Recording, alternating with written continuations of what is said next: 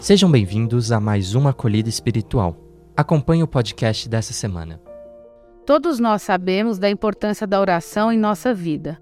Essa prática tem feito maravilhas na vida das pessoas e em toda a história da humanidade. Por isso, reconhecendo a sua importância, esta primeira sexta-feira do mês é conhecida como o Dia Mundial da Oração e é comemorado em mais de 170 países. Um dos objetivos dessa data é promover a troca de experiências entre cristãos e outras religiões que utilizam a oração como a forma de suplicar a Deus aquilo de que necessitamos. Essa celebração começou ainda no século XIX com um grupo de mulheres cristãs que queriam conscientizar as pessoas de que orar é ir além de dizer ou repetir palavras. Na época, elas queriam mostrar que orar é agir também em função do auxílio a causas sociais. Por esse motivo, vale considerar que a pessoa a qual ora abre caminhos para a superação dos desafios que a vida apresenta a cada um. Assim, assim, é importante que em cada momento da vida tenhamos o nosso encontro individual e comunitário com Deus, que tanto nos ama. Para isso, nada melhor que a oração para nos levar ao conhecimento das coisas de Deus. Porém, é necessário que façamos um alerta. A prática religiosa não deve ser usada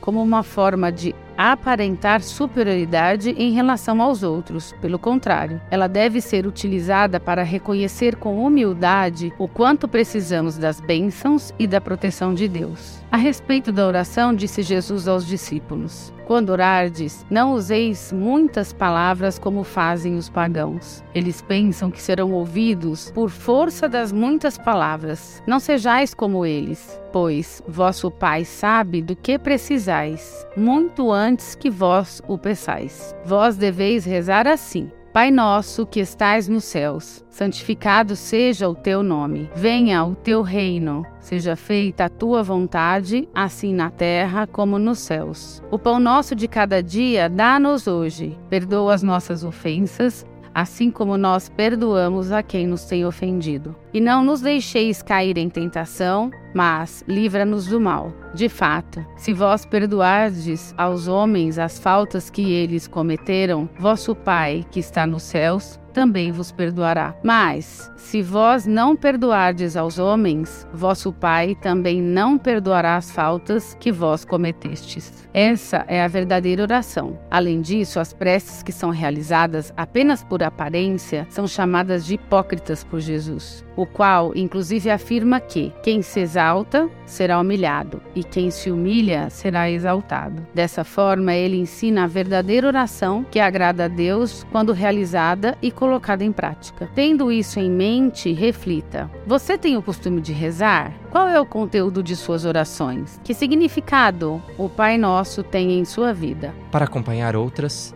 fique ligado nos nossos canais e redes sociais. Até a próxima semana. 다